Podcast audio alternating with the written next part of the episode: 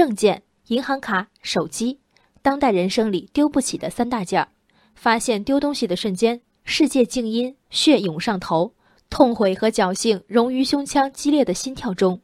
这一刻，大多数人的心理活动恐怕是：赶紧让我失而复得吧，花点钱也行啊！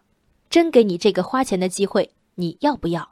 西安的孟先生显然不想要了。几天前，孟先生乘坐出租车时，不慎遗落装有驾照和几张银行卡的包。由于没有索要车票，包无从找起。一夜过去，孟先生幸运接到交警部门电话，称有出租车司机想归还他的驾照包。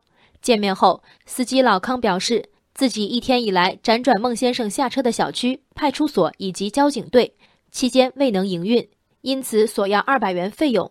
老康说，当时有人见证孟先生一直道谢，说钱不是事儿，并拍了车号和监督卡，说要表扬他。而事实上，孟先生转身向出租公司和出租汽车管理所投诉了司机。作为服务行业从业者，出租车司机发现乘客遗失物品和普通人在大街上捡到东西性质当然不同。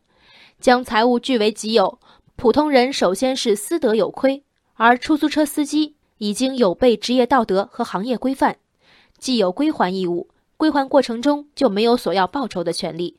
那么问题只剩下了一个：司机老康索要的二百元费用是感谢费、辛苦费吗？据现有信息看，老康放弃营运，搭上油钱，甚至据他说，还给首先发现孟先生驾照包的后来乘客五十元已拿回包。这钱更像是误工费和实际损失的补偿。据《民法通则》第七十九条和第九十三条规定，拾得遗失物应当归还失主，因此而支出的费用由失主偿还。没有法定的或约定的义务，为避免他人利益受损失进行管理或者服务的，有权要求受益人偿付由此而支付的必要费用。简而言之，无论是油钱和误工费，还是为避免包被人占有而付出的五十元，司机要求孟先生付钱，都是于法有据的。但行好事，莫问前程，是每个人律己的标线，是对陌生人最大的善意。善良的最大价值在善良本身，将经济损失与善打包，以搭钱做好事为义务，裹挟行善者，是对善的不爱惜、不尊重。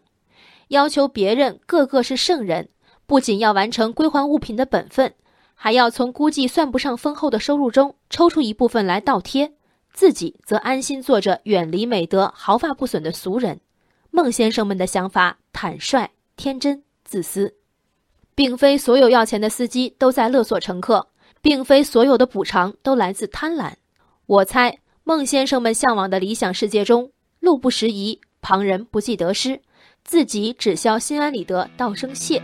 殊不知，这样的世界里，更重要的组成部分是体谅他人付出的成员。连好事成本都不愿负担的受益者，正是木桶上最短的那一块板儿。